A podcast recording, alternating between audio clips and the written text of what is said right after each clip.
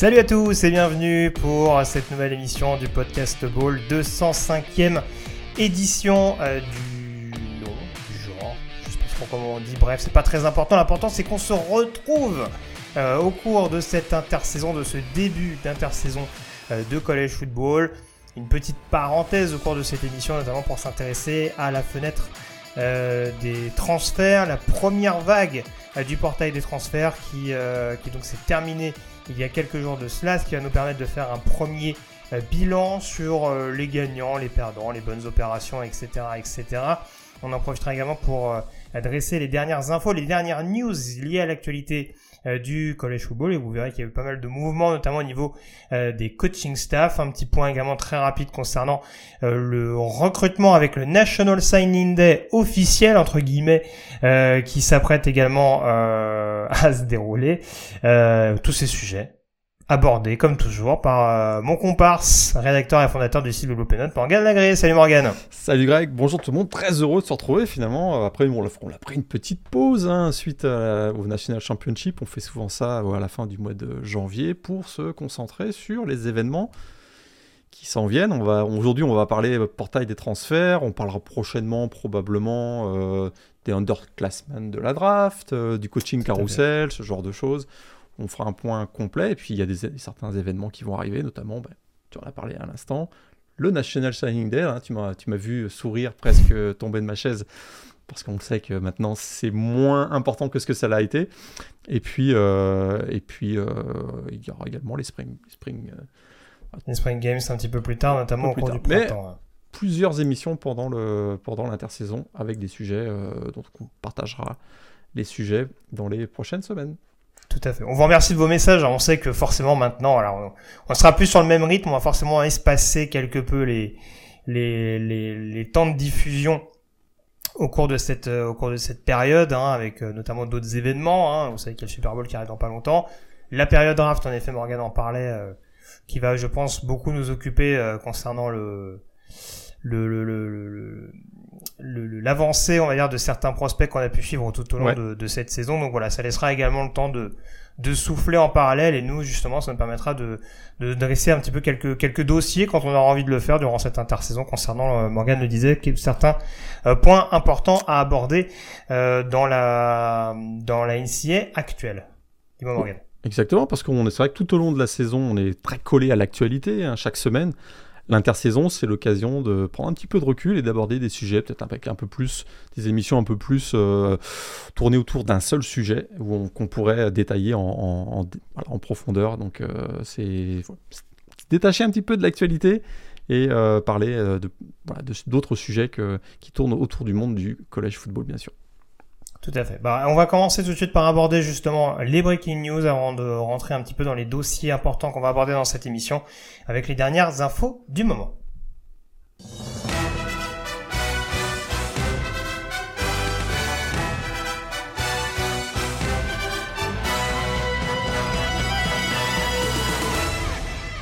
Et euh, on va commencer. Alors, je vais juste garder la dernière news pour faire une petite euh, passerelle un petit peu avec ce qu'on va aborder aussi euh, tout à l'heure.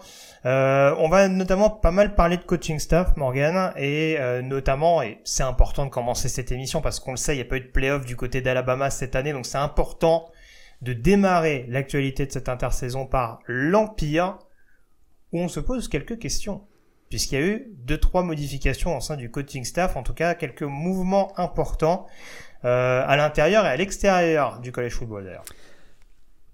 Mais on finit par, avoir l'habitude du côté d'Alabama de voir euh, des coachs passer et rester finalement pas tant que ça.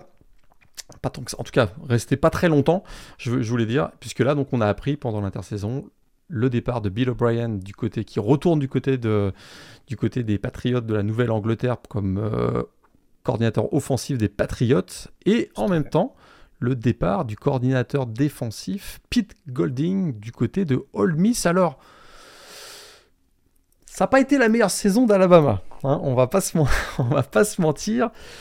Il y a eu ces départs, je ne sais pas si ça attriste euh, tant que ça Nick Saban finalement, hein, parce que très clairement on a observé que l'attaque d'Alabama n'a pas été aussi explosive que ce qu'elle a pu être ces dernières années, et du côté de la défense, il y a eu pas mal de choses aussi à dire. Alors quand on voit... Euh, cet état de fait, on se dit que peut-être euh, n'a pas fait grand-chose pour les retenir. Euh, d'un autre côté, il y a encore du beau monde pour pouvoir potentiellement les remplacer. Et puis je dirais que le même le poste de coordinateur offensif euh, d'Alabama risque d'intéresser pas mal de monde. Parce que si on regarde les cinq derniers qui ont occupé ce poste, leur parcours à la suite de leur passage à Alabama a été plutôt intéressant et satisfaisant. Hein.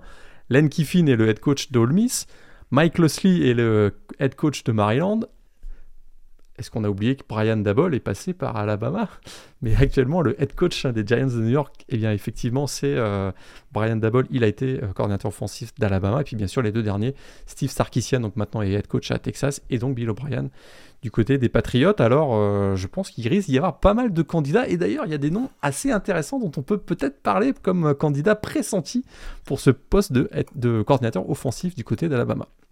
Bah, vas-y, dis-nous un petit peu ce que tu as vu comme nouvelle intéressante, comme, comme candidat en tout cas crédible pour prendre la suite du côté du Crimson Tide. Je serais très surpris qu'on choisisse quelqu'un en interne qui a un, low profile, comme on dit. Euh, je m'attends à un gros nom. Et alors là, il y en a quelques-uns qui commencent à faire, euh, voilà, qui commencent à revenir régulièrement. Alors c'est sûr qu'il y en a un particulièrement qui semblerait euh, se perdre actuellement du côté de la Thaïlande. On sait, on a eu beaucoup de blagues euh, autour de ça, évidemment. Cliff Kingsbury, hein, il finira, à force de dire qu'il veut pas coacher, euh, je pense que ça va finir par arriver.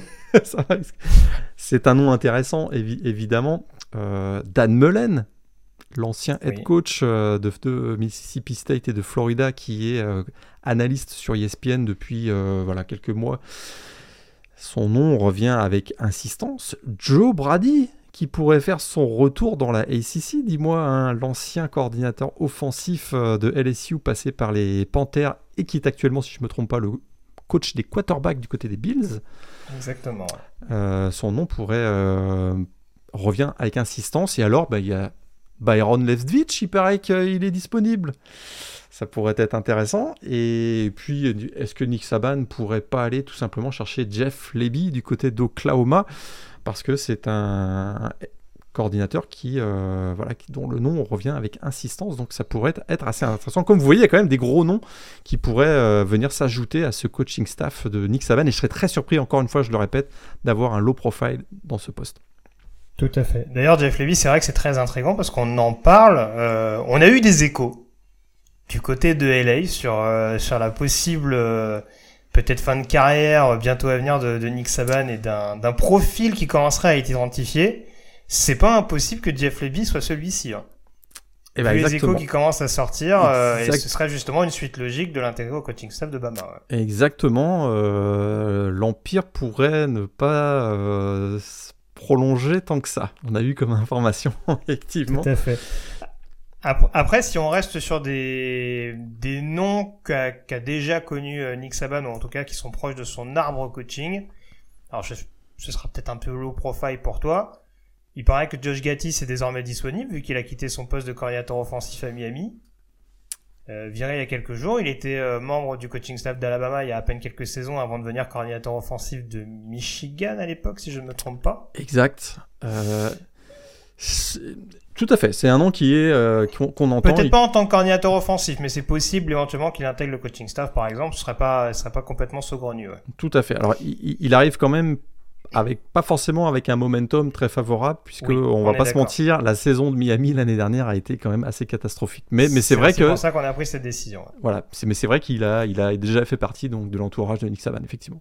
Et il y a un nom qu'on avait déjà cité l'année dernière en balotage, euh, enfin en tout cas il y a quelques mois de ça en balotage avec Bill O'Brien, c'est Adam Gaze qui pourrait éventuellement faire son retour là aussi. On sait qu'en NFL il y a beaucoup de portes qui se sont fermées de par des situations peut-être un peu grotesques par moment, mais peut-être qu'en college football il a gardé une certaine euh, une certaine aura en tout cas d'un point de vue euh, appel de jeu. Donc à voir éventuellement, ça peut être un nom surveillé aussi du côté de, du côté de, de Tuscaloosa. Effectivement, puisque quand il est arrivé chez les Jets, hein, il arrivait plutôt avec une, euh, voilà, avec une réputation euh, plutôt favorable, évidemment. Donc euh, c'est un nom effectivement qu'on a également entendu.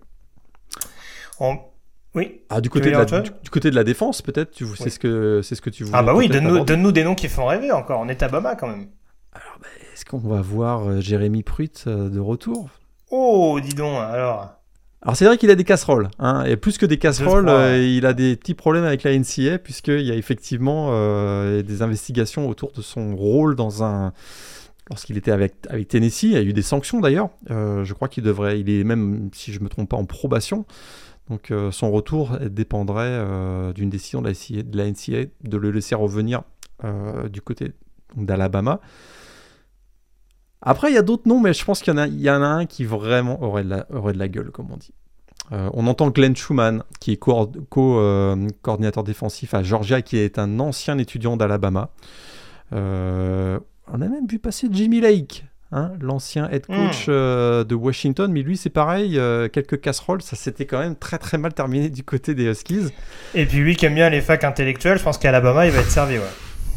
Pardon. Je ne ferai, je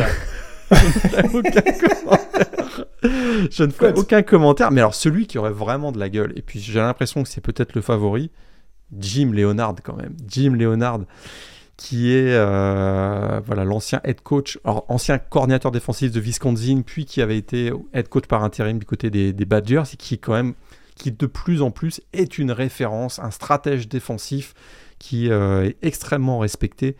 Et je trouve que, euh, imaginons un, Imaginons hein, un duo par exemple euh, Dan Mullen, euh, euh, Jim, Leonard. Ah oui, là ça peut, c'est pas envoyer du bois. Là ça a de la gueule. Là ça aurait de la gueule et je, de mon point de vue, je serais pas surpris d'avoir quelque chose qui ressemble à ça. encore une fois, j'ai du mal à voir des low profile comme parce qu'effectivement, hein, dans, la maison, il y a quand même un, ton, un Ton Grantham qui est analyste défensif à Alabama. Donc il pourrait, voilà, une solution en interne, ça pourrait être un, un Ton Grantham. J'ai quand même du mal à y croire vu la fin de sa.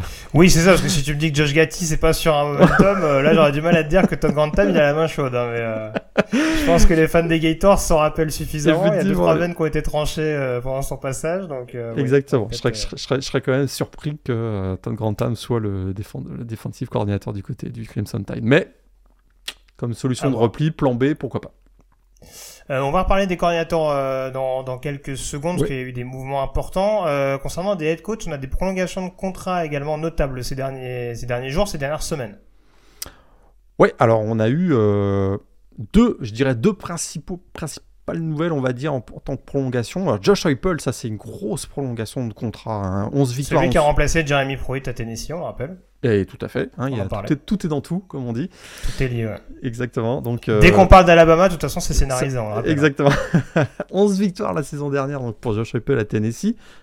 Ils ont même été numéro 1 national, tu t'en souviens, hein, au cours de, au cours du, de l'automne. Victoire lors de l'Orange Bowl. 9 millions de dollars par année jusqu'en 2029. Euh, ça le fait rentrer dans le top 5 des, head coach dans la ACC derrière Nick Saban, Kirby Smart, euh, Jimbo Fisher et Brian Kelly. Et en plus, il y a un buyout à hauteur de 100% de son contrat jusqu'en 2025. Qu'est-ce que ça veut dire? C'est que pour le sortir de Tennessee, il va falloir racheter le contrat en intégralité moi, je suis sûr qu'Oklahoma aura pas de mal à le faire si ça se passe pas bien avec Brad Venables, mais, euh, mais c'est un investissement. C'est un gros investissement parce qu'il faudrait payer bah, 9 millions sur euh, jusqu'à voilà, l'équivalent de son contrat jusqu'en 2029. Donc, euh, a priori, on semble quand même avoir mis la main à Tennessee sur Joshua Heupel, au moins sur les trois prochaines saisons, a priori. Jack Dickert, Mhm. Et Jack Gillickert euh, prolongé jusqu'en 2027 du côté de Washington State, hein, après sa première saison complète avec les Cougars en bah C'est ça ce que j'allais dire, il a été signé officiellement comme head coach l'année dernière. Visiblement, même si ça a été un peu moins ronflant cette année du côté de Wazoo, on affiche sa confiance envers le envers l'ancien coach défensif de, des Cougars. lui qui avait gagné effectivement, ce qui a fait vraiment basculer, je pense, euh, le, le, cours de l'histoire dans son sens, c'est cette victoire à l'Apple Cup euh, en, en, 2021 où définitivement là il avait mis finalement le programme dans sa poche et euh, ça s'est quand même confirmé avec une saison positive puisqu'il termine à 7-6, c'est lui qui mm. avait pris la succession de Nikrolovic donc qui avait été écarté pour avoir refusé de se faire vacciner, on s'en souvient alors que c'était la loi qui l'imposait. Hein. On imposait à ce que tous les euh, employés de l'État de Washington soient euh, vaccinés. Donc, euh, Oui, c'est vrai, je dis que c'était moins ronflant cette année. Voilà, c'est aussi parce que la PAC-12 était extrêmement compétitive aussi et que on a eu au moins 4-5 équipes qui sont bataillées, qui ont bataillé notamment dans le top 25. Donc c'est vrai que c'était aussi un petit peu compliqué, surtout qu'il y, avait il y a eu un changement de quarterback notamment un changement de coaching staff. Donc c'est sûr que c'était des éléments à prendre en considération. Pour finir la page head coach, euh, on s'intéresse notamment à un épisode qui ne concerne pas forcément la 1A, mais à un épisode notable avec une légende NFL dans l'affaire. Ed Reed. Belle histoire, hein Écoute, ça avait été, euh, ça avait fait sensation parce que son arrivée, euh, elle, elle, symbolisait beaucoup de choses. D'abord, elle symbolisait le fait que euh, on continue de voir beaucoup de coachs afro-américains se diriger vers les HBCU. Hein. Ça s'est mal terminé, on va dire. C'est-à-dire qu'il a pris son poste sans avoir signé de contrat. Euh, dès les premiers jours et les premières semaines de son, euh, arrivée du côté, du sud de la Floride, à Daytona Beach, si je me souviens bien, euh, donc la fac de Bethune-Cookman, il a commencé à, s'en prendre à tout le monde, à, indiquer que les conditions de travail n'étaient pas suffisantes. Si vous avez lu quelques articles, il a critiqué notamment la propreté de son bureau lorsqu'il est arrivé. Mais au-delà de ça, euh, ils ont probablement pas trouvé un accord sur le plan contractuel pour qu'il euh, continue du côté de Bethune Cookman. Et c'est un peu triste je trouve parce que euh, effectivement on avait eu ces dernières années quelques head coach qui avaient qui étaient arrivés voilà anciens joueurs de la, NFL qui étaient arrivés donc du côté de la, des HBCU bien sûr on pense à, Dion Sanders mais voilà, c'est un peu dommage comme une, icône comme Ed Reed soit finalement écartée de son poste pour ne pas avoir trouvé euh, un accord contractuel. C'est un, un, peu dommage, je trouve ça, ça, ça, aurait pu relancer le programme donc, de, de Bethune Cookman qui euh, souffre pas mal ces dernières années dans la FCS. Bethune Cookman, pardon, on rappelle, qui, aux dernières nouvelles en tout cas, était le programme de Jordan Avicet, defensive end français, ancien, ancien joueur notamment de Buffalo. Ouais, exactement. Donc à voir quelle sera la suite des réjouissances, parce que comme tu le disais, forcément toutes les nouvelles n'étaient pas bonnes du côté de ce programme au cours des derniers mois. On termine avec des news concernant les coordinateurs, notamment offensifs, avec un coach finaliste qui va changer d'air au cours des prochains jours. Et ça, ça a été l'une des grosses, grosses nouvelles de l'intersaison parce que euh, on n'avait pas l'habitude de voir ce, genre de mouvement dans le coaching staff de Dabo Sweeney, mais il semblerait que il est appris peut-être de son maître ou un de ses maîtres, euh, c'est-à-dire qu'il faut commencer à, s'ajuster parce que c'est vrai que du côté de Clemson, on trouvait souvent des solutions en interne et ces deux dernières saisons, on peut pas dire que ça a été très très favorable au programme.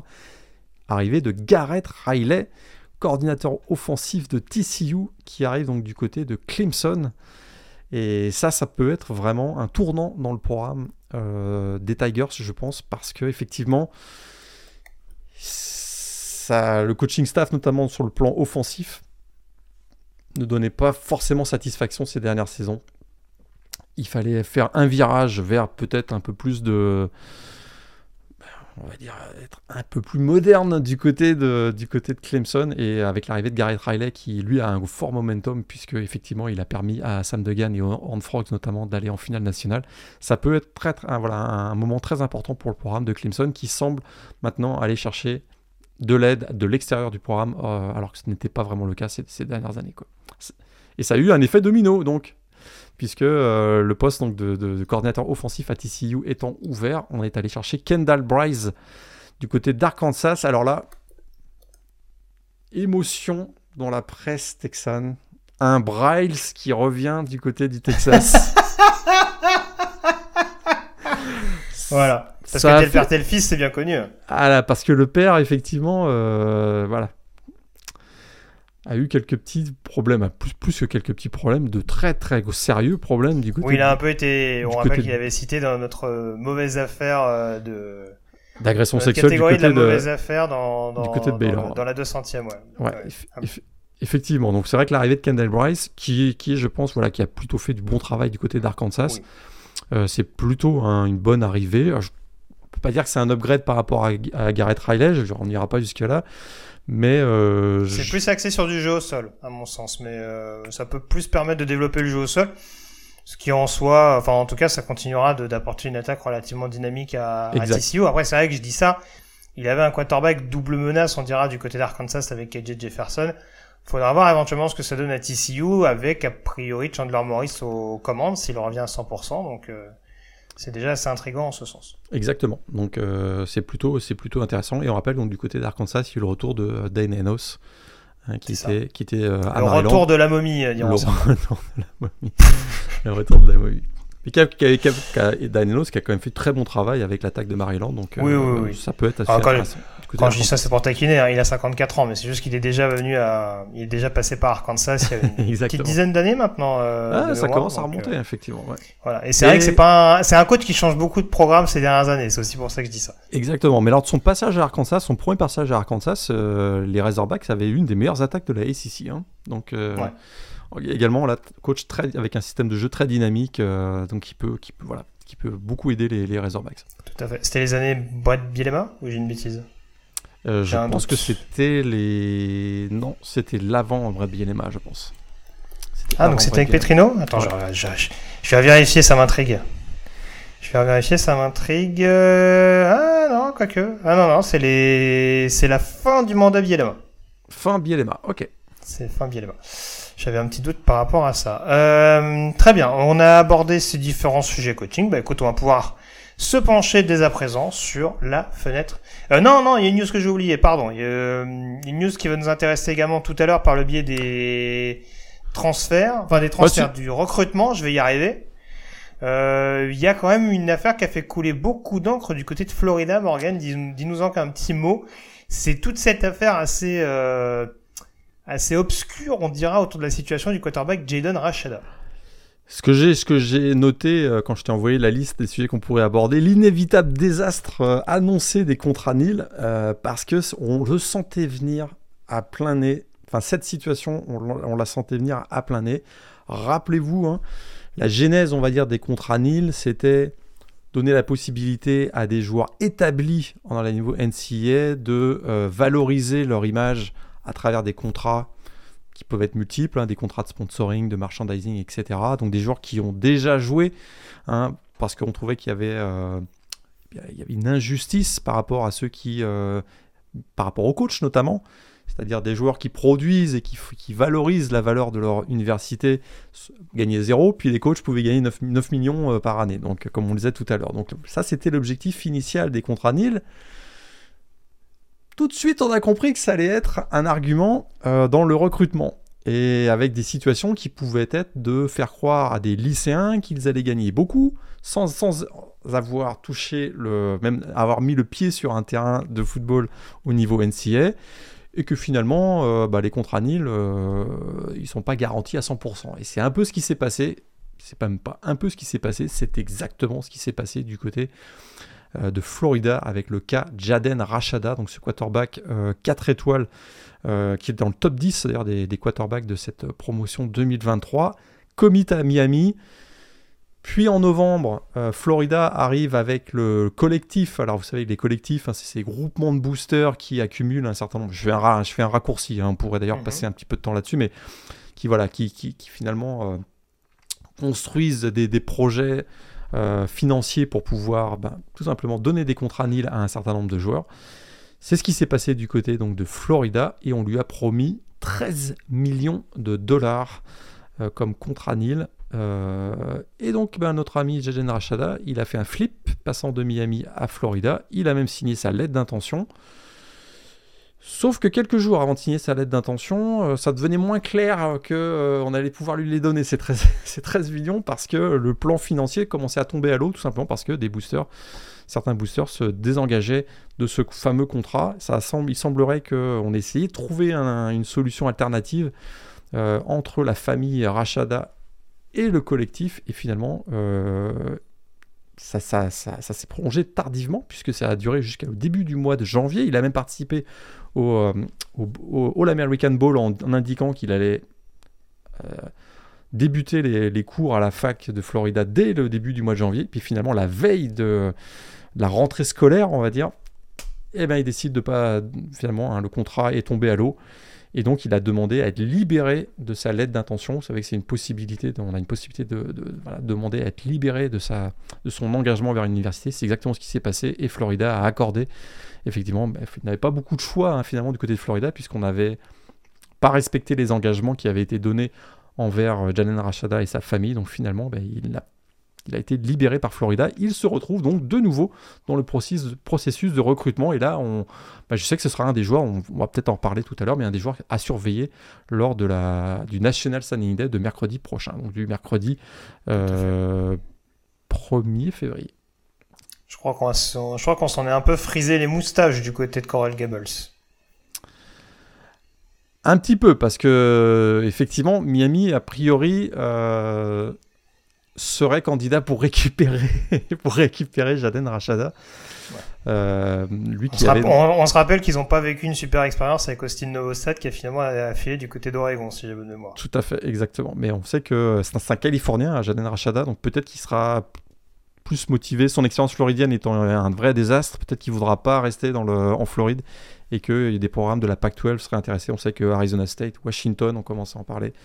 Euh, pourrait être intéressé. J'ai même entendu hein, dernièrement TCU, qui n'est pas un programme de la, de la Pac-12, mais TCU qui pourrait, euh, qui pourrait venir se, mêler, à, la bataille pour euh, récupérer Jadan Rachada, qui est quand même, comme je disais tout à l'heure, si je ne me trompe pas, hein, le septième quarterback du cycle 2023. Donc plutôt intéressant. Avant de revenir sur les informations recrutement, on s'intéresse donc, on fait une petite parenthèse, une grosse parenthèse du coup consacrée au portail des transferts. C'est parti.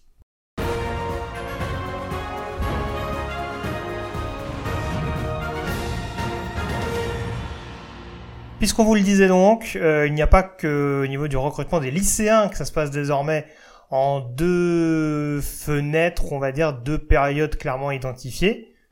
Le mot clairement est peut-être un petit peu exagéré sur ce dans ce cas de figure, mais en tout cas, Morgan, on avait donc euh, cette euh, première salve de d'inscription au portail des transferts, donc pour potentiellement changer d'équipe au cours de au cours de cette période hivernale. Euh, tu l'avais déjà répété, il y aura une deuxième fenêtre qui s'ouvrira au lendemain des Spring Games, donc aux alentours d'avril-mai. Enfin, en tout cas, à partir de cette période-là.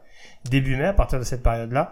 Euh, donc on aura sûrement l'occasion d'en reparler, mais un petit peu à l'instar justement du, du, recrutement des, des, lycéens, on commence quand même à déjà avoir des contours assez clairs euh, concernant pas mal d'équipes, euh, concernant euh, déjà le renouvellement un petit peu d'effectifs.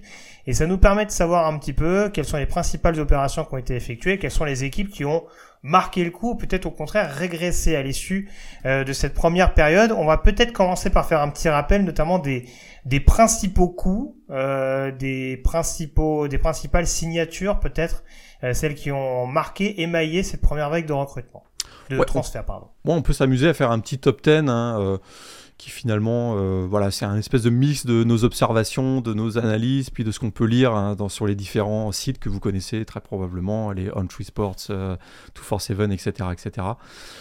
Il semble que voilà, le numéro 1 euh, de ce top 10, c'est clairement Travis Hunter, a priori, qui, qui effectivement est passé, voilà, qui était le, le numéro 1 du recrutement en 2022 et qui euh, bah, donc passe de Jackson State à Colorado, suivant bien sûr Deion Sanders, qui, euh, vous le savez, sera le prochain head coach donc, des, des Buffaloes. Et je dirais qu'il euh, y a eu pas mal de.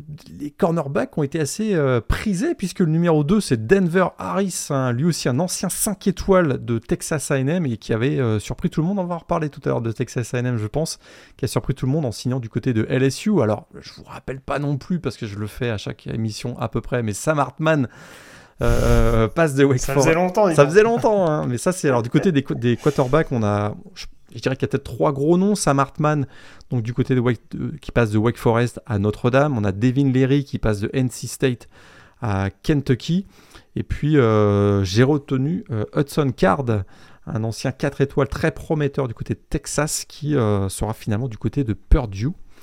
Alors, si je reviens sur les cornerbacks, il y a Fentrell Cypress qui passe donc de Virginia à Florida State, une des révélations de la saison dernière au poste de, cornerback, qui va donc aller du côté de Florida State. On va reparler aussi de Florida State parce que ils ont récupéré le meilleur tight end Hein, qui était disponible sur le, portail lors de cette intersaison, Jaim Bale, qui arrive de South Carolina. Et puis, euh, si je termine ce, top 10, on va retenir peut-être le nom du receveur Dominique Lovett, qui passe de Missouri à Georgia. Ernest Hausmann, qui était très clairement le meilleur euh, joueur de ligne offensive disponible sur le portail transfert, donc qui passe de Nebraska à Michigan. Michigan euh, réputé évidemment pour sa ligne offensive, puisqu'elle a été nommée et élue euh, meilleure ligne offensive du pays lors des deux dernières saisons. Et puis je termine ce top 10 avec un ancien running back 5 étoiles. Alors là, USC a fait très fort lors de cette session de, de transfert, on va en reparler aussi tout de suite, et l'arrivée de Marshawn Lloyd euh, en provenance de South Carolina, direction South California. Alors certains, certains font la blague, ils passent de USC à USC, évidemment, donc, mais c'est, je trouve, une, arrivée très très intéressante. Donc voilà, c'est, les... arbitrairement, c'est les 10 joueurs que j'ai euh, décidé de retenir dans mon, dans mon top 10. Alors ça nous permet de nous intéresser principalement, alors là on a fait un focus principalement sur les joueurs notamment qui ont choisi de prendre une autre destination, alors pour de multiples raisons, tu le disais, euh, que ce soit des choix sportifs, euh, boursiers, bref, euh, quels, que soient les termes qu'on veut choisir.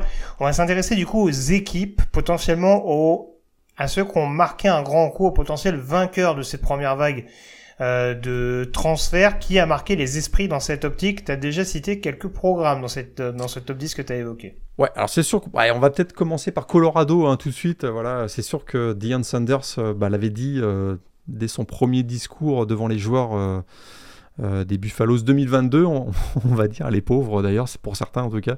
Euh, il n'allait pas venir à Boulder les mains vides. Hein. En, gros, il avait prévenu euh, les joueurs, ben, il y a certains d'entre vous qui n'allaient probablement pas jouer l'année prochaine parce que je vais venir avec, avec du renfort, et c'est exactement ce qu'on a vu. Hein. C'est sûr qu'il y a eu 23 commits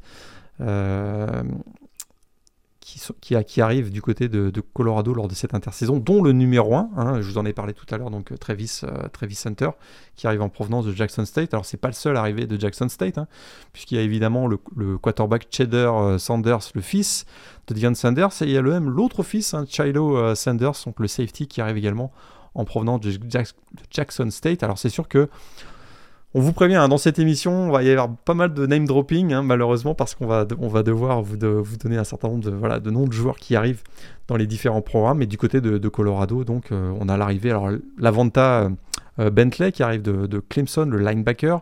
J'ai retenu également Miles Slusher, le safety d'Arkansas. Euh, sur la ligne offensive, Savion Washington de Kent State, qui était un joueur très, convoité sur le portail des, transferts. Et puis peut-être euh, il y a également l'arrivée de Taylor Upshaw donc de, Michigan. Alors, est-ce que ce sera suffisant pour faire d'une équipe qui a fini 1-11 en 2022 l'un des contenders en 2023 dans la Pac-12 Je suis pas sûr. On... Ah, on attendra de voir encore une fois la fameuse deuxième vague et surtout la fin du, du recrutement, mais c'est vrai que là, en tout cas, l'objectif, c'est à minima d'avoir un bilan égal, voire positif. Enfin, tout simplement de viser un bowl dès la saison prochaine du côté de Colorado. Je pense que déjà, c'est essayer de remettre, un petit peu d'ordre dans la maison par rapport à ces dernières saisons et, et la fin de, de l'ère Karl Dorel. Donc là, en effet, il y a beaucoup de joueurs un petit peu revanchards. On a cité certains, beaucoup de, de joueurs un peu plus établis, notamment les anciens de, de Jackson State qu'on connaît paradoxalement un petit peu plus euh, que les autres, en tout cas qu'on avait un peu plus joué. Mais c'est vrai qu'en l'occurrence, euh, voilà, c'est peut-être pas l'équipe qui, là, pour l'instant, sur le papier, peut retourner la table. Euh, surtout dans la Pac-12 qu'on l'a dit peut être extrêmement compétitive. Mais euh, en tout cas c'est clairement une équipe qui peut progresser avec cette première fenêtre de, transfert euh, par rapport à ce qui a été fait en 2022 Florida State. Ah! Eh, écoute ça l'équipe que certains mettent déjà quasiment numéro 1 du top 25 way too early comme on dit chez l'oncle Sam Ouais, on les voit apparaître dans, dans, les, dans, dans le top 5. C'est vrai que certains Ah oui. euh, certains s'enflamment. Et, bah, en tout cas, sur le portail des transferts, ils sont actifs depuis deux ans.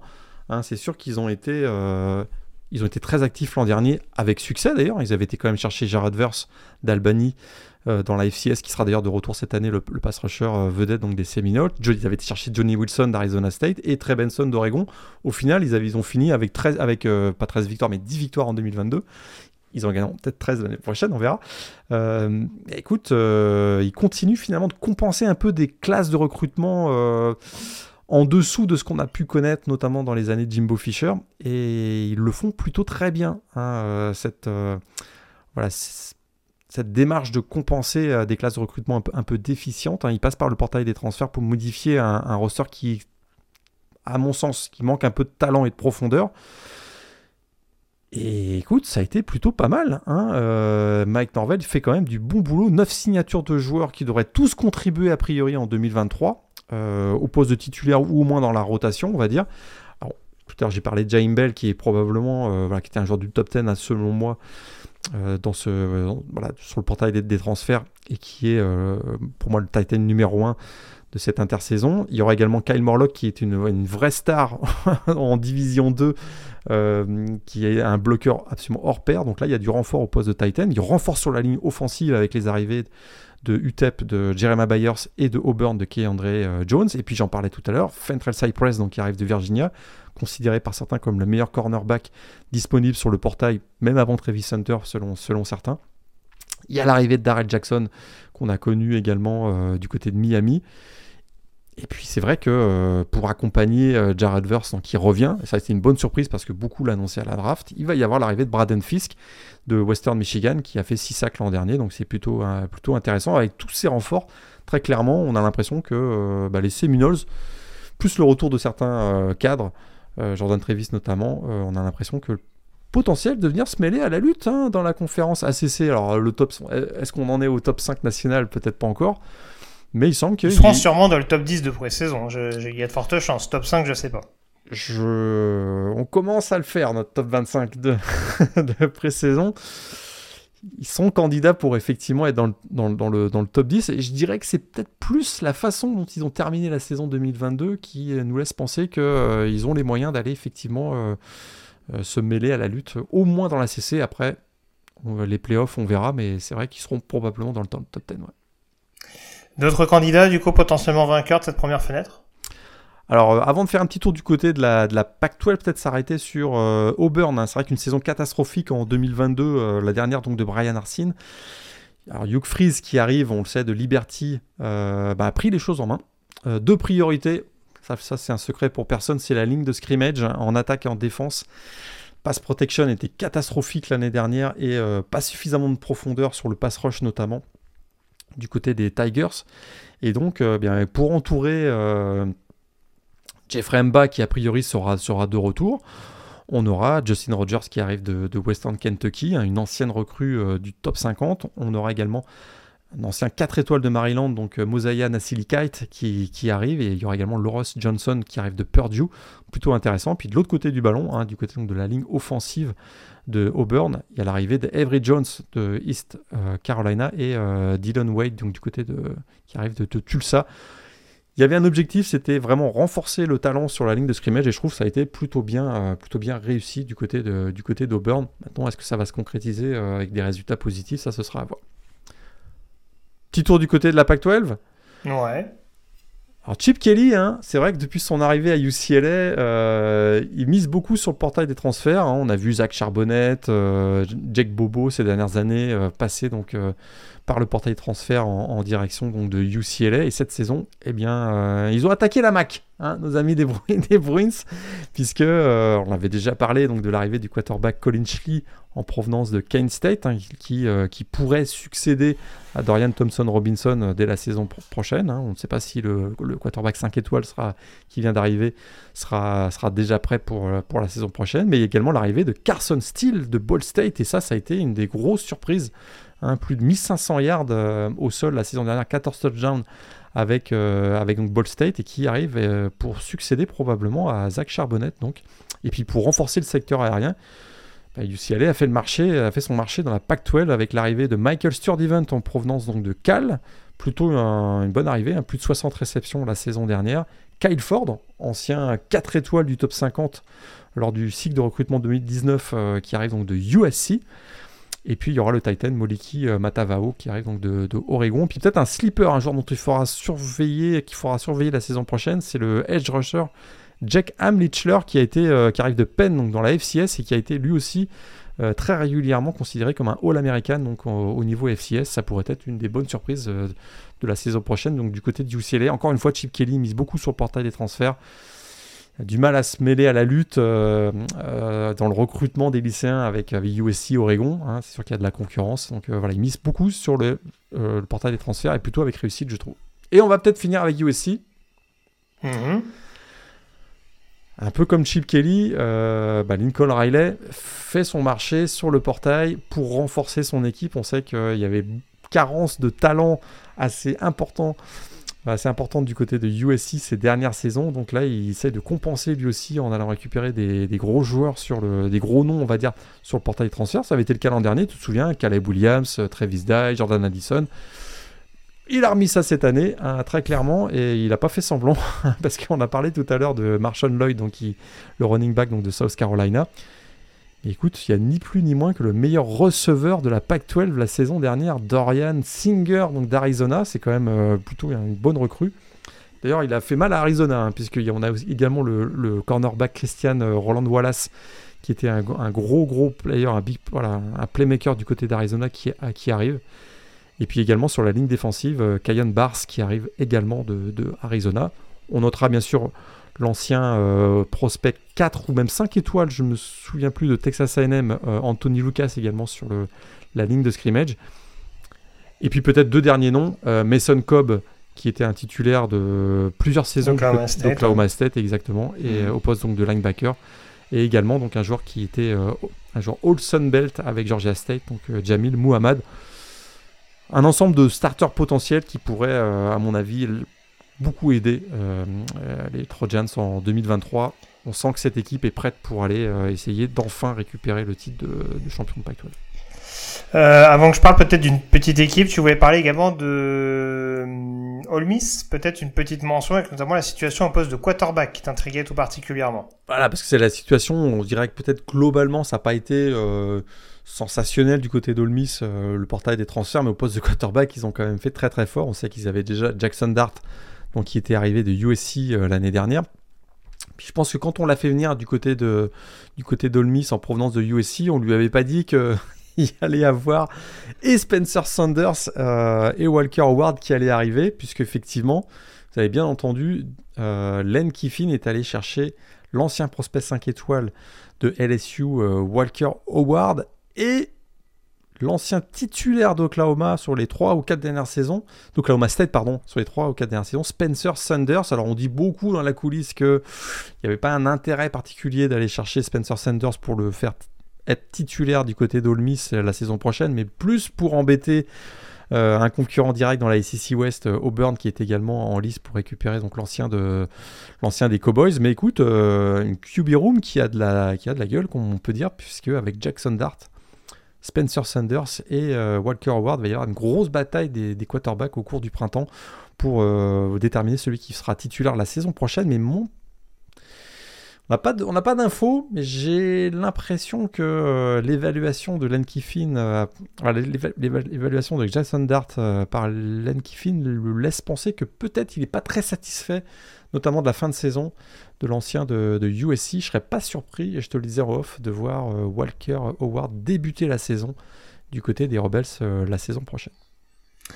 Tout à fait. Et puis juste un petit, une petite parenthèse, je te rejoins globalement sur les vainqueurs que tu as cités. Euh, on va parler juste d'un programme du Group of Five qui a été particulièrement actif au cours de cette période de la fenêtre de, de portail des transferts.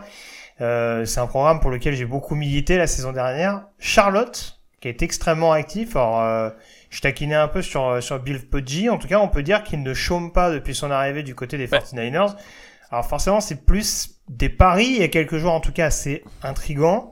Il y a le receveur de Minnesota, Elijah Spencer, qui arrive pour un peu plus de place, on va dire, au niveau de l'attaque aérienne. en défense, ils ont été chercher quelques joueurs qui étaient qui étaient des espoirs, on va dire. Je pense à Dante Balfour, le cornerback de North Carolina, ou encore Eyabio qui est le, linebacker de, Michigan. Mais du coup, voilà, on fait, on fait une revue totale d'effectifs. Je crois que c'est une équipe qui a, c'est pas forcément gage de qualité, mais en tout cas, c'est une des équipes qui a été les plus actives au niveau du portail des transferts. Donc très concrètement, on essaie de faire changer les choses du côté de Charlotte.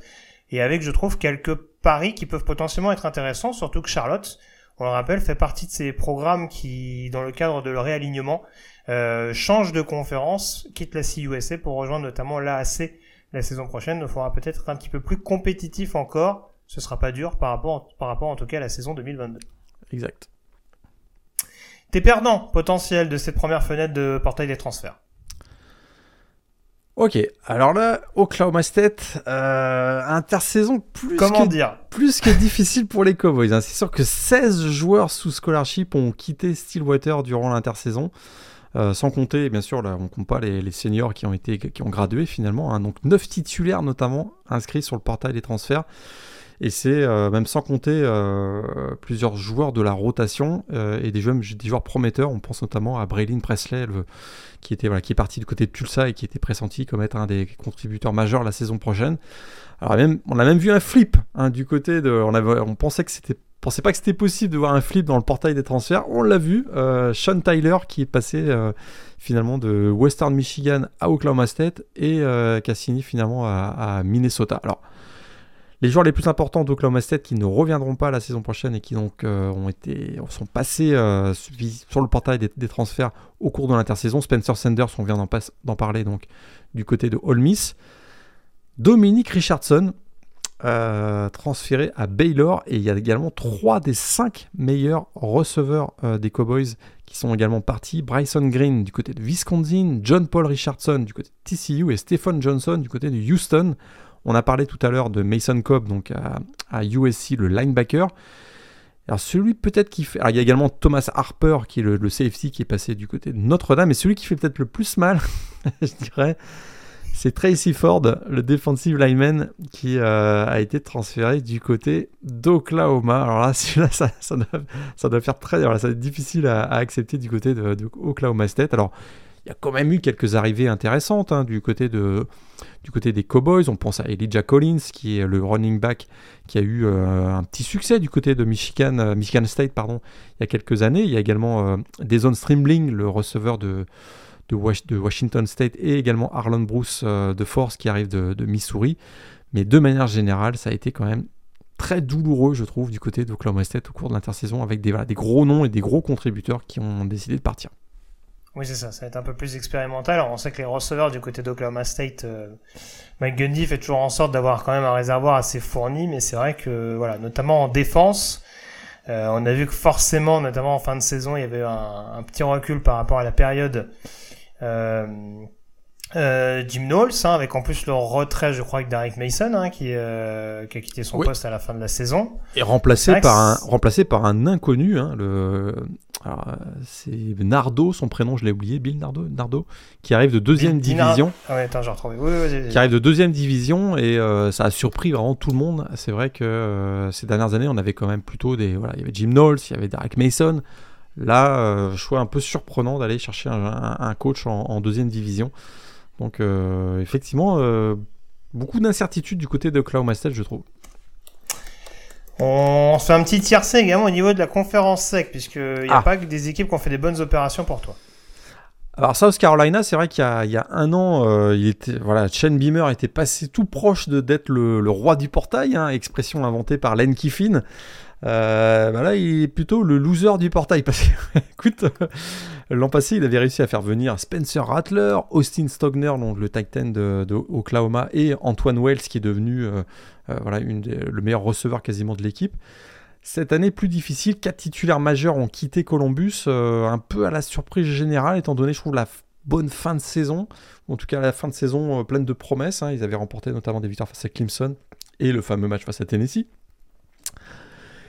Mais Greg, il faut se le dire, l'aspect sportif semble désormais euh, passer au second plan, puisque, euh, je répète, donc, le Titan James Bale euh, est passé, donc, a été transféré du côté de Florida State.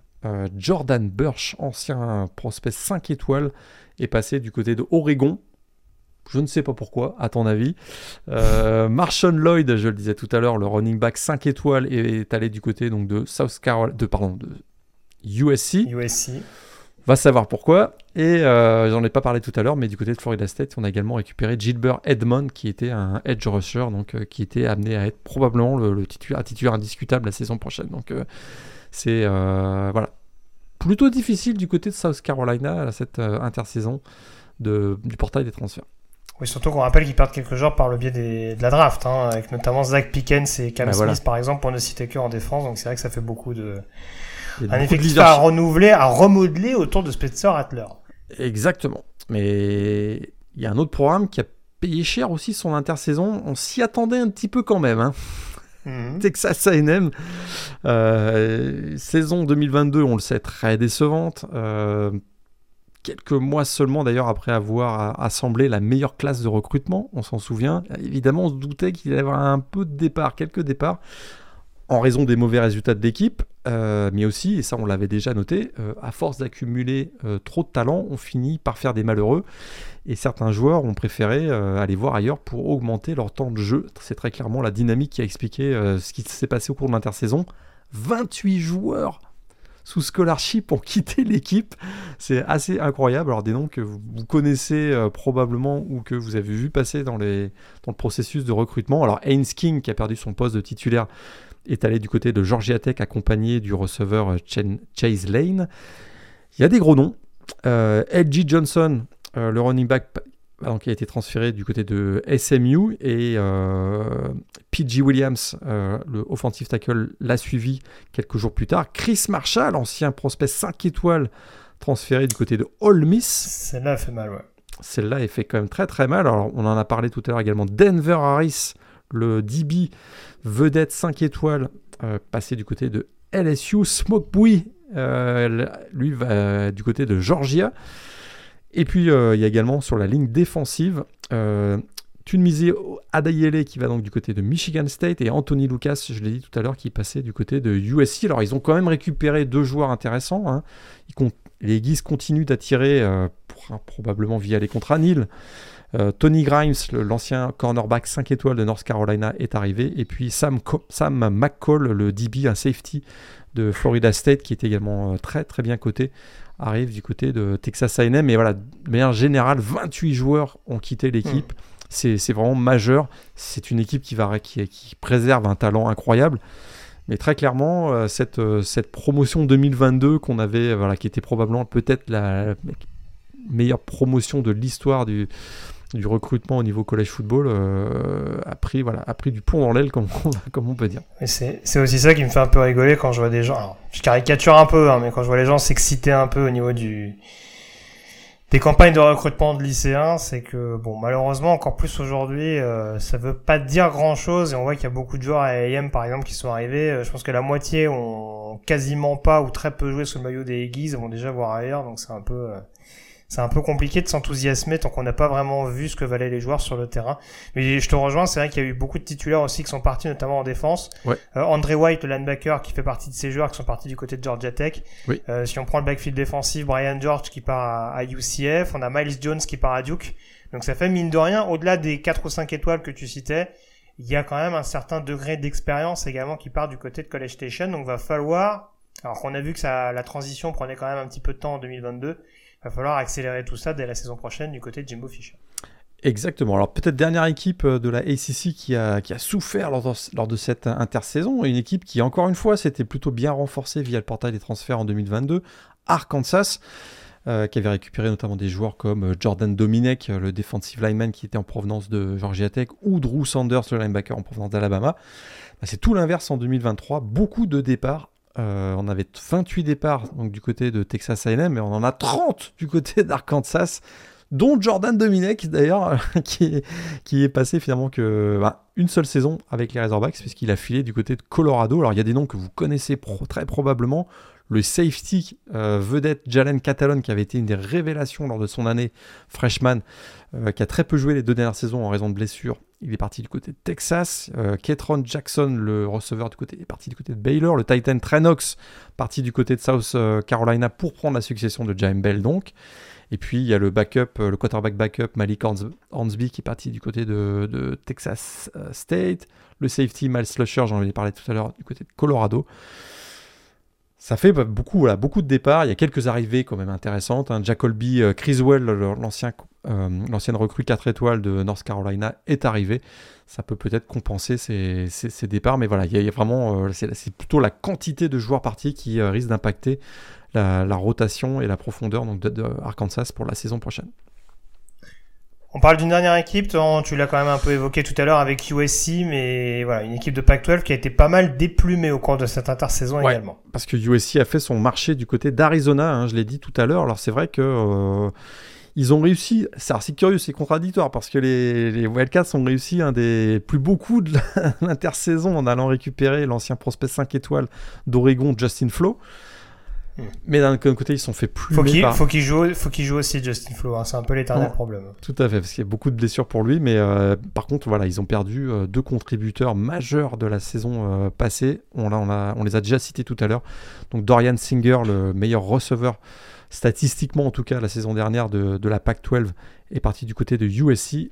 Et Christian Roland Wallace, également parti du côté de USC, le cornerback, 4 ans comme titulaire avec les, Wildcats. Alors, il y a également Paris Sand hein, qui est parti du côté de LSU, le defensive, euh, defensive lineman.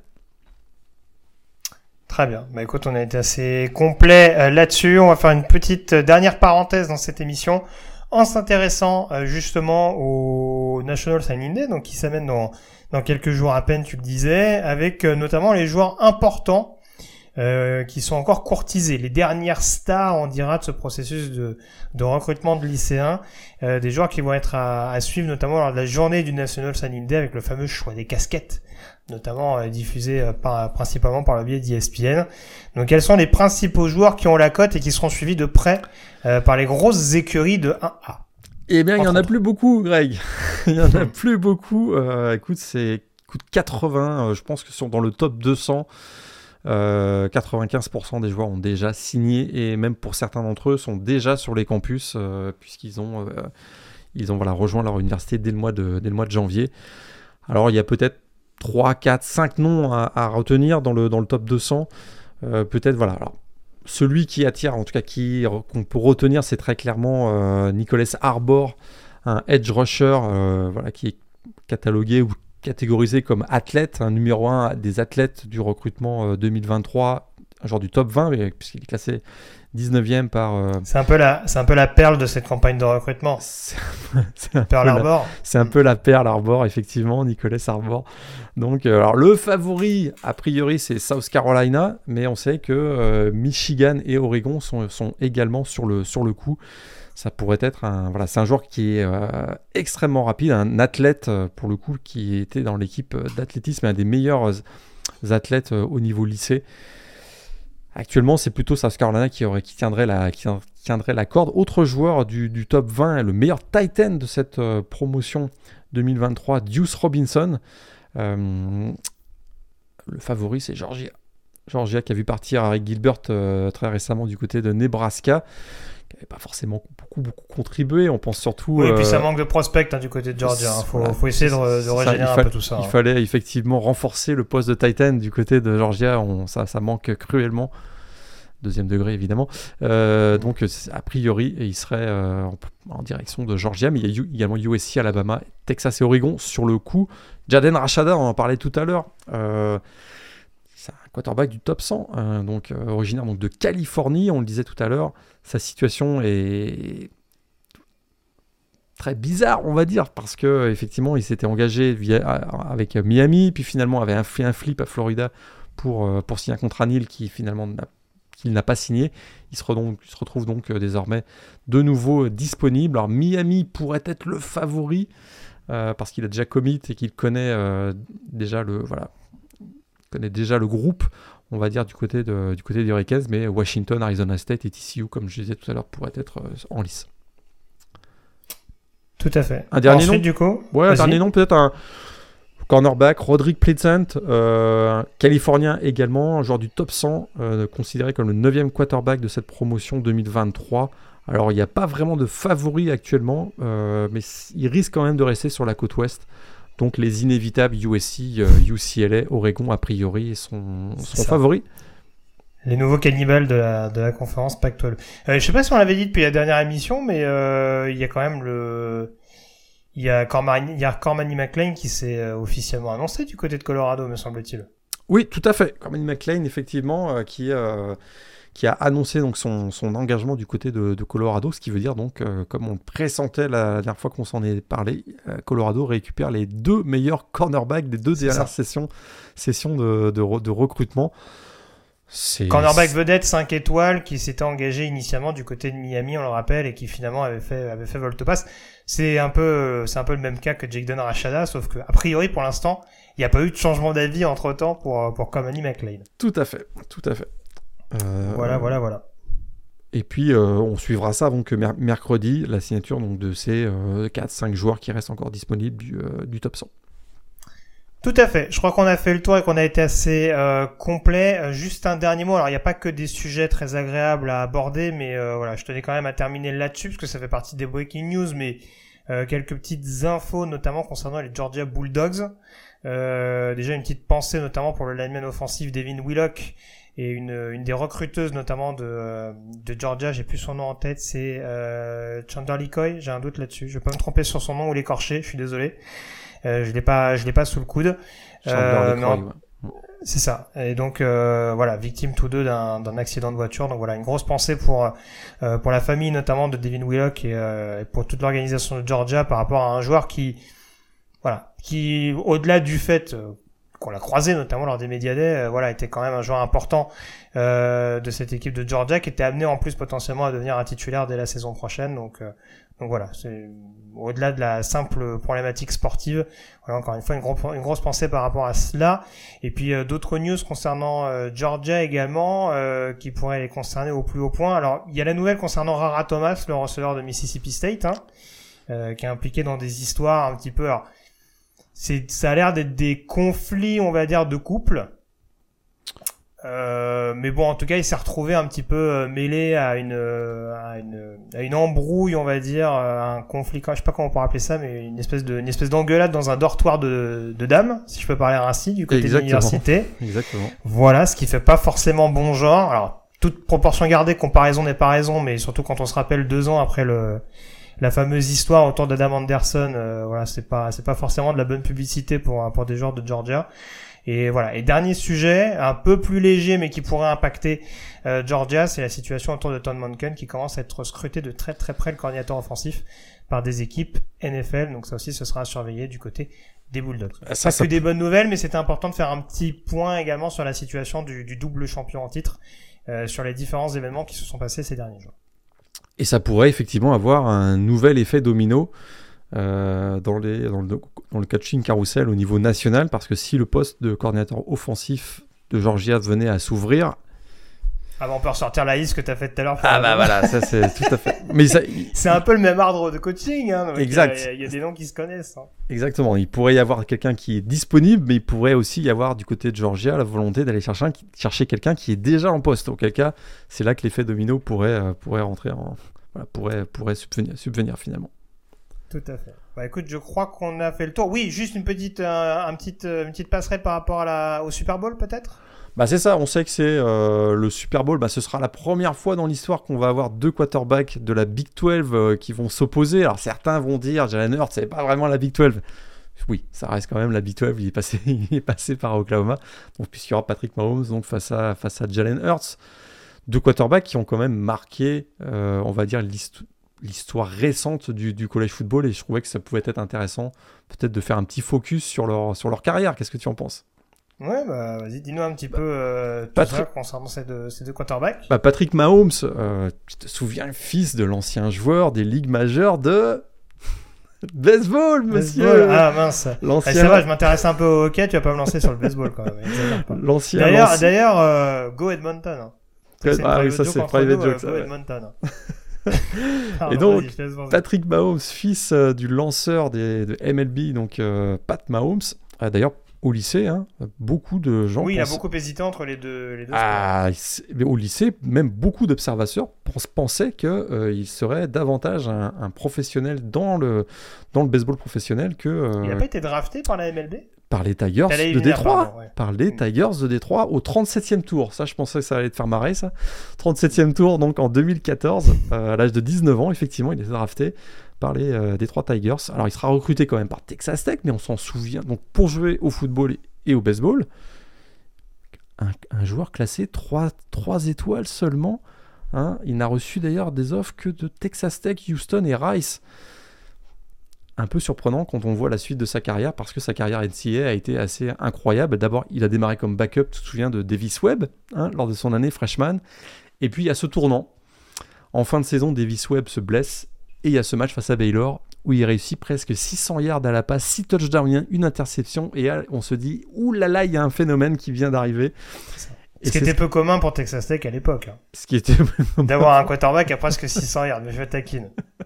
taquine, mais bon, quand même, on se disait ah là il y a, probablement euh, un phénomène qui vient d'arriver. Ça s'est confirmé les années suivantes, puisque euh, il va être titulaire euh, l'année dernière, l'année suivante. Il va arrêter le baseball lors de son année sophomore, puisqu'il a continué de jouer avec les Red Raiders euh, l'équipe de baseball des Red Raiders jusqu'à son année sophomore. Puis lors de son année junior, bah là, il va devenir l'un des meilleurs passeurs au niveau NCA, plus de 5 milliards à la passe. Il y a ce fameux match face à Baker Mayfield et, les Sooners d'Oklahoma. Tu t'en souviens, le fameux 66-59, où ce, cet après-midi-là, il avait réussi plus de 800 yards en, en attaque, 819 exactement une saison qui malheureusement s'était terminée par trois défaites, mais euh, sur plan individuel, il avait eu des stats totalement incroyables avec 53 touchdowns au total. Et il sera drafté, si je ne me trompe pas, euh, avec le pic numéro 10 par les euh, Chiefs de, Kansas City en, 2017. Ironie d'ailleurs de l'histoire, un trade, un trade up des Bills pour monter, des Chiefs pour monter en 10 échange avec les Bills. Quand on sait ce qui s'est passé par la suite, c'est assez cocasse. Tout à fait. Alors, Jalen Hurts. Texan, lui aussi d'ailleurs. Hein. Mhm. Euh, il vient d'une famille de football, puisque je ne sais pas si tu te souviens de ça, mais son père était son coach dans les, au lycée. Donc vraiment, il a baigné dans le monde du football dès son plus jeune âge. Euh, alors c'était l'un des prospects les plus convoités en, lors du recrutement 2016 au poste de quarterback. Et sais-tu qui avait recruté euh, Jalen Hurts du côté d'Alabama, puisqu'il a été d'abord un joueur d'Alabama eh bien, Len Kiffin. Len Kiffin, tout simplement. Ah. C'est Len Kiffin qui a recruté Jalen Hurts à Alabama. Alors, lors de son année freshman, il est devenu euh, le premier quarterback true freshman à débuter un match à la tête de l'attaque du Crimson Tide depuis 32 ans. Donc, c'était vraiment un, événement. Il avait succédé à. Deck Barnett, ça te rappelle quelque chose Blake Barnett. Ouais, il avait joué, il avait démarré la saison euh, ah oui, oui 2016. il a, mais oui, je me rappelle. Rapidement, Nick Saban a compris que ça le ferait pas, hein, donc euh, il a lancé. Oui, il est parti dans un programme du groupe of five derrière, je crois. Exact, exactement. Mais euh, très rapidement, donc, Jalen Hurts a eu des résultats extrêmement positifs. bilan de 12-0 à la fin de sa première saison, champion de la SEC face à Florida donc, lors de son année freshman. Il est d'ailleurs Offensive Player de la SEC et Freshman of the Year de la SEC cette année-là. Mais défaite contre Clemson en finale nationale, 35 euh, à 31, donc à, Tampa. Titulaire la saison suivante. Saison de 11-1, battu par euh, Auburn lors de l'Iron Bowl. Pas, pas, de ACC Championship Game, t'en souviens, mais euh, sélectionné par le comité en playoff. Il prend sa revanche face à Clemson lors du, lors du Sugar Bowl. Et puis il y a ce match, cette finale nationale. L'équipe est menée 13-0. Alabama est menée 13-0 par Georgia. Et Nick Saban lance Tua Tagovailoa avec succès, puisque euh, Tua, freshman à l'époque, va réussir 3 touchdowns en deuxième mi-temps, dont la passe de, la victoire à destination de Devonta Smith pour donner le titre à Alabama. Jalen Hurts va rester à Alabama la saison suivante. Il va donc être le backup de Tua Tagovailoa. Mais bien sûr, il y a ce moment hollywoodien la finale de la ACC 2018. Cette année 2018, vous vous en souvenez, Tua Tagovailoa a subi beaucoup de blessures. Et l'équipe est menée par Georgia en finale de la ACC. Et c'est la revanche de Jalen Hurts qui va prendre la succession donc de Tua Tagovailoa blessé et qui va réussir un comeback mémorable donnant la victoire à Alabama. Voilà, donc succédant à celui qui lui avait succédé. c'est vraiment une histoire assez incroyable. Alabama sera battu par Clemson en, de Trevor Lawrence en finale nationale quelques, quelques semaines plus tard. Et c'est vrai qu'il y, y, y a, une comparaison assez En, termes de storytelling, on va dire, c'est vrai que c'est un duel qui va être assez intéressant dans le sens où on a un peu, euh, on va dire, l'enfant chéri d'un programme qui a jamais été vraiment en mesure de gagner au niveau universitaire. Le, super producteur de stats euh, dans un dans un programme qui de toute façon était entre guillemets voué à jouer au second plan en, en 1A et de l'autre côté un joueur qui est rapidement arrivé dans une dans une machine euh, dans la machine qui était à Alabama, mais qui a toujours eu ce manque de réussite qu'il a toujours rendu attachant. Après, humainement, Jalen Hurts, ça a toujours été un, ça a toujours été un, un joueur extrêmement humble, enfin un homme extrêmement ah. humble. Et euh, voilà, tu, tu l'as croisé deux trois fois sur des interviews, donc je pense incroyable. Que tu, tu, peux un, témoigner. Un, charisme et une et une et un, un, vrai un vrai un vrai team player. C'est vraiment ce qu'on peut euh, conclure. Et puis effectivement, euh, super super gars quoi. Donc euh, voilà, et c'est vrai qu'il y avait cette histoire en effet où, du côté d'Alabama, on pouvait pas forcément remettre en cause ce qu'il avait apporté tout au long de ces saisons, mais il manquait encore une fois ce petit truc qui faisait bah, que quand Alabama gagnait, bah, c'était pas forcément de son fait. En tout cas, quand Alabama allait chercher un titre national, c'était pas forcément de son fait. Et voilà, c'est aussi ça qui a fait que son départ derrière à Oklahoma, on a dit, ok, Oklahoma, il a réussi à poursuivre. Mais il y avait derrière l'héritage des S-Man Trophy, on s'est dit oui, mais bon, lui, il est pas S-Man Trophy parce que les autres avant l'ont été. Et on se rend compte que malgré ce, c'est toujours un joueur qui s'est constamment remis en question, qui est arrivé dans une équipe euh, auréolée d'un deuxième tour qui, pour le coup, pouvait paraître presque un peu trop beau, entre guillemets. Mais il a su rendre à l'équipe qui l'avait drafté, euh, voilà, ce, cette, euh, comment dire, ce, il a su rendre ce qu'on lui avait donné, à savoir, à savoir une place, euh, dans, l'effectif, une considération, c'est le mot que je cherchais, euh, un spot assez élevé et on a cru en les qualités euh, de Jalen Hurts et pour l'instant il, est en train de leur rendre au, centuple. Donc c'est ça aussi qui va nous rendre ce, ce, Super Bowl et cette histoire de deux quarterbacks aux trajectoires assez différentes. Euh, voilà, là pour le coup c'est pareil, hein, j'étais Jalen Hurts qui a jamais réussi vraiment à porter son équipe universitaire sur la dernière marche Là, Philadelphie, ça va être la belle histoire face à Patrick Mahomes, qui pour le coup, avec une équipe où il était capable d'aller au bout en NFL, il l'a déjà fait. Donc c'est vrai que ça va nous donner vraiment un duel assez épique à ce niveau-là. Et c'est vrai que c'était aussi intéressant de le placer sous le prisme du college football. Euh, cette, euh, ce duel extrêmement intéressant. Il y en aura d'autres hein, dans cette finale, hein, les frères Kelsey, euh, ah bah voilà, les frères Andy Reid contre son ancienne équipe. Ce sera le cas de Nick Sirianni aussi, hein, qui a coaché euh, du côté des Chiefs sous, sous Todd Haley au début des années 2010. Exactement. Euh, un peu moins remarqué forcément, mais voilà, ça, ça, fera partie en tout cas des belles histoires qui seront euh, qui seront à développer et qui seront développées par, par notamment par nos camarades nord-américains euh, au cours des 15 prochains jours. Je crois qu'on a été relativement complet, Morgan. Je te remercie en tout cas d'avoir été en ma compagnie. Euh, on verra exactement quand est-ce qu'on se cale éventuellement pour un petit point recrutement du coup. Enfin, on va discuter de façon off des différents sujets qu'on pourra éventuellement euh, adresser pendant l'intersaison. Donc restez bien connectés à l'écoute euh, notamment de, de The Blue Pennant, le compte Twitter également The Blue Pennant.